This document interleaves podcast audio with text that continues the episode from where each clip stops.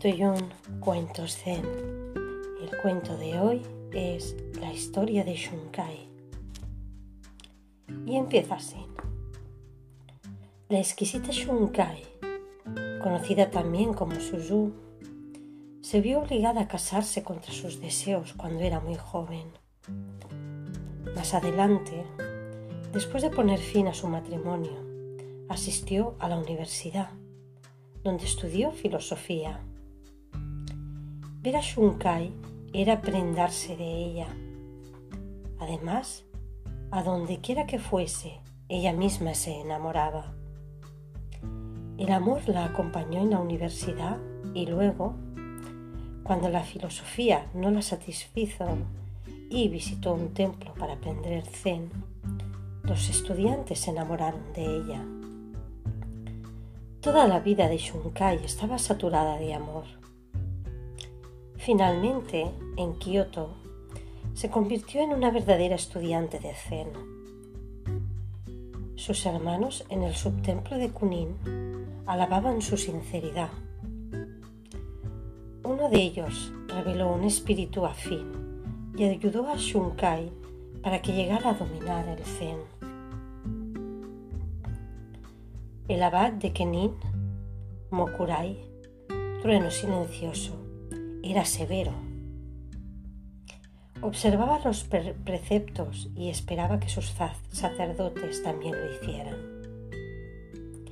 En el, Japón moderno, el entusiasmo que esos sacerdotes habían perdido por el budismo parecían experimentarlo por tener esposas. Mokurai Solía coger una escoba y perseguir a las mujeres cuando las encontraba en alguno de sus templos, pero cuanto más esposas expulsaba, tantas más parecían regresar. En aquel templo concreto, la esposa del sacerdote jefe sintió celos de la seriedad y la belleza de Sunkai.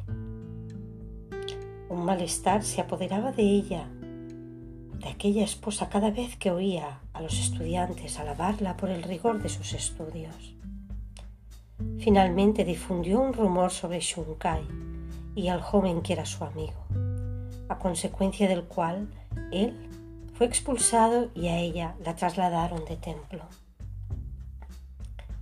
Puedo haber cometido el error de enamorarme, se dijo Shunshaki pero la esposa del sacerdote tampoco permanecerá en el templo si tratan a un amigo tan injustamente. Aquella misma noche, Shunkai roció con una lata de queroseno al templo, que tenía 500 años de antigüedad, y le prendió fuego. Este quedó reducido a cenizas a la mañana siguiente, la mujer se encontró en manos de la policía. Un joven abogado se interesó por ella y se esforzó para que la sentencia fuese más leve.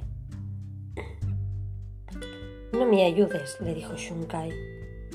Podría decidir hacer otra cosa por la que acabaría de nuevo en la cárcel. Tras cumplir una sentencia de siete años, Shunkai salió de la cárcel donde un guardián de 60 años también se había enamorado de ella. Por entonces todo el mundo la consideraba una presidiaria y nadie quería tener trato con ella. Incluso los estudiosos del Zen, que teóricamente creen en la iluminación en esta vida y con este cuerpo, la evitaban. Shunkai descubrió que el Zen era una cosa y los seguidores del Zen otra muy distinta.